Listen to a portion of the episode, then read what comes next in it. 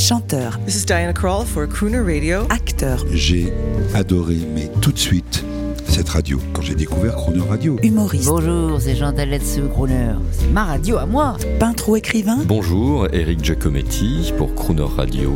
Ils viennent en amis nous parler de leur actualité et nous raconter leur passion musicale. Crooner and Friends. 8h15, 18h15 sur Croner Radio. Cette semaine sur Crooner Radio, c'est le spationaute français Jean-François Clairvoy qui est notre invité pour une semaine dans l'espace au rythme de Fly Me to the Moon. Bonjour Jean-François Clairvoy. Bonjour à tous. Bonjour Billy Bob. Euh, je suis très honoré d'appeler un spationaute français par son surnom de, j'allais dire, de cabine. c'est quand même un honneur. C'est le jour du cinéma aujourd'hui, mais on n'arrête pas d'écouter des extraits de films. C'est important le cinéma. Vous-même, vous m'aviez confié que ça avait Star Trek, c'était très important pour vous. Ah oui, j'étais Vous, le scientifique. J'étais adolescent et Star Trek, c'était d'abord la cause est noble, c'est une des missions pacifiques, pacifier la galaxie, pacifier l'espace. Ouais. Et c'est la première série qui se passe dans l'espace. Alors, avec du recul, on se rend compte que les effets spéciaux étaient, étaient nuls, mais moi, je- ce que je trouvais fascinant, c'est toutes les relations humaines entre Spock, euh, Dr. McCoy, euh, Captain Kirk, et je me voyais à leur place. Ça, me- ça me faisait rêver. Et ensuite, il y a eu Star Wars dans les 70s qui nous a donné le goût euh, du, du spatial. Après, bien sûr, Interstellar, Gravity.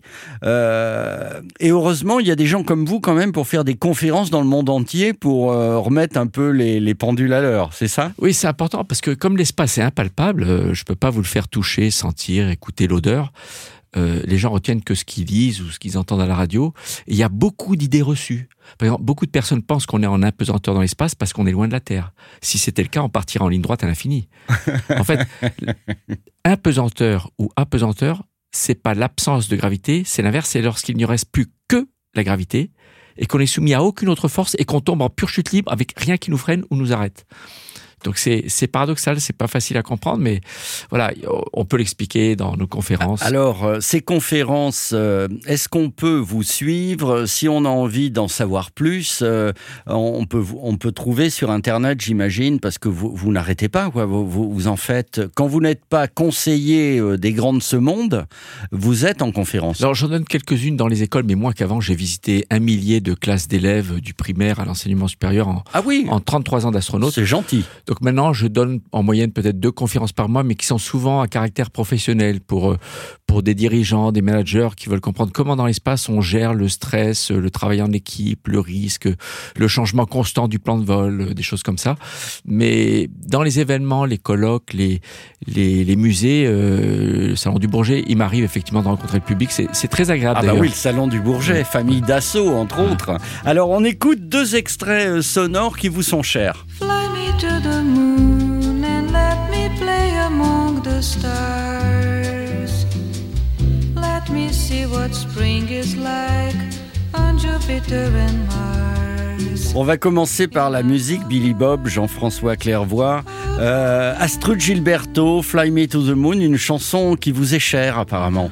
Ah oui, j'aime beaucoup le, le ton et je l'ai écouté dans l'espace.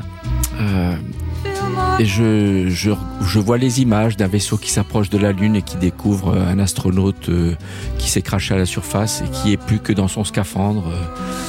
euh. Je m'imagine souvent si j'étais seul sur la Lune, comme disait Buzz Aldrin, les premiers mots de Buzz Aldrin qu'on ne connaît pas, Magnificent Desolation. C'est désolé, c'est-à-dire il n'y a rien, et pourtant c'est magnifique. Magnifique probablement parce que c'est nouveau et parce qu'on assiste de loin à... On, on voit de loin notre maison mère, la planète Terre. C'est une pluie de météorites. Et le fragment que vous nous annoncez Il est de quelle taille? C'est ce que nous appelons un exterminateur. Rien n'y survivra, même pas une bactérie. Le gouvernement vient de nous demander de sauver le monde. Quelqu'un veut refuser?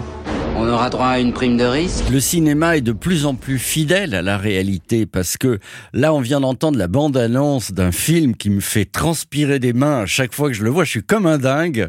Euh, c'est Armageddon. Mais alors, est-ce que, est-ce que ces ouvriers de l'espace sélectionnés comme ça un peu au hasard, qui avec des marteaux-piqueurs essaient de faire des trous sur la météorite euh, qui fonce droit sur la Terre, est-ce que c'est quand même euh, surréaliste ça? Ça n'est pas très en phase avec la réalité, j'imagine. Ah, il y, y a plusieurs choses qui sont quand même réalistes. Le métier d'astronaute, c'est un métier d'opérateur de machine. Donc un, un conducteur de, de foreuse, de grue, c'est exerce le même métier que les astronautes. Alors, pour dévier un astéroïde, il vaut mieux le dévier en le gardant entier que le faire exploser en plusieurs morceaux. La solution de mettre une bombe nucléaire au centre pour le, le disperser en, plein de petits morceaux, c'est c'est pas une bonne solution parce que ça augmente la probabilité qu'il y en ait quand même un qui arrive sur Terre et même un petit morceau suffit à faire de gros dégâts. Donc aujourd'hui, c'est un collègue astronaute qui a inventé la meilleure manière de dévier un astéroïde géocroiseur, c'est-à-dire qui est sur une trajectoire de collision avec la Terre, c'est de mettre en orbite un petit satellite autour qui, par perturbation de sa trajectoire, va le faire dévier un petit peu. Mais le, danger est réel. Le danger qu'un jour, un corps céleste extraterrestre nous arrive dessus. Ça arrive tous les 100 millions d'années en moyenne. Donc la dernière fois, c'était les dinosaures, il y a plus de 60 millions d'années, mais dans les dizaines de millions d'années qui arrivent, il y en aura d'autres. Mais dans le film Armageddon, c'est complètement euh, extraordinaire. Comment, euh, comment un vaisseau spatial envoyé même par euh, l'Amérique et la NASA, hein, qui d'ailleurs, euh, on l'a dit, étaient fâchés après ce film parce qu'ils ils sont passés pour des, des idiots. J'ai j'ai pas bien compris ça. Bon, c'est un peu, la NASA passe un peu pour des, des technocrates qui prennent des décisions Ah oui, euh, c'est ça. qui, qui sont pas très opérationnelles. Donc euh, les les Yoshiban, là, les, les, anciens qui ont vraiment foré en milieu extrême, euh, ils, ils sourient quand ils voient la NASA réfléchir un peu trop à prendre des décisions. C'est un peu comme pour le film Space Cowboys. Euh, Oui. mais ce qui est pas très réaliste, aujourd'hui, on n'a pas du tout de vaisseau capable d'envoyer des foreuses avec des, des humains vers un, un astéroïde ou vers le noyau d'une comète. Mais en mission automatique, c'est possible. Et c'est en cours d'ailleurs, comme on l'a dit l'autre jour euh, avec la mission DART.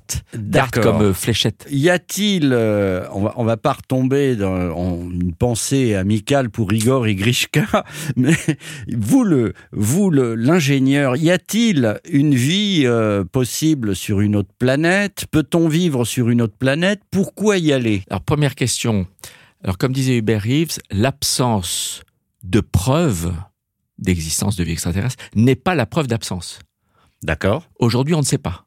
Chacun peut préférer la réponse qui lui convient le mieux. Moi, j'aime bien l'idée qu'on n'est pas seul, mais peut-être qu'on est seul. Mais en tout cas, on cherche, puisque toutes les missions spatiales d'exploration aujourd'hui ont pour objectif premier rechercher des traces de vie passée, notamment sur Mars. Donc on cherche. On n'a pas encore trouvé, mais on cherche. On désespère pas.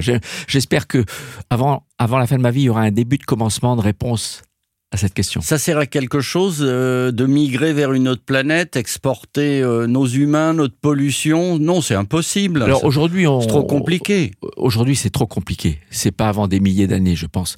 Mais aller explorer Mars avec des humains, on va pouvoir compléter le travail des robots et peut-être accélérer euh, la réponse à cette question. Est-ce que la vie a existé ailleurs? Si la réponse est oui, c'est que ça a existé beaucoup ailleurs. Donc c'est c'est énorme pour nous humains de savoir qu'on n'est pas seul dans l'univers, mais on ne sait pas. Bon, merci de votre enthousiasme. Demain, on parlera, si vous voulez bien, parce que moi j'ai vu, je crois que c'est dans le film Gravity, euh, avec Sandra Bullock. Euh, Il y a un Rubik's Cube qui est euh, tout le temps en- dans l'air. Il paraît que c'est le vôtre, mais on en parle demain. Vous Ok. savez, on fait comme à la télé, on fait un petit teasing. Et là, Avec on plaisir. écoute, on écoute votre petite chérie Astrud Gilberto. À demain, Jean-François. À demain. The stars. Let me see what spring is like on Jupiter and Mars. In other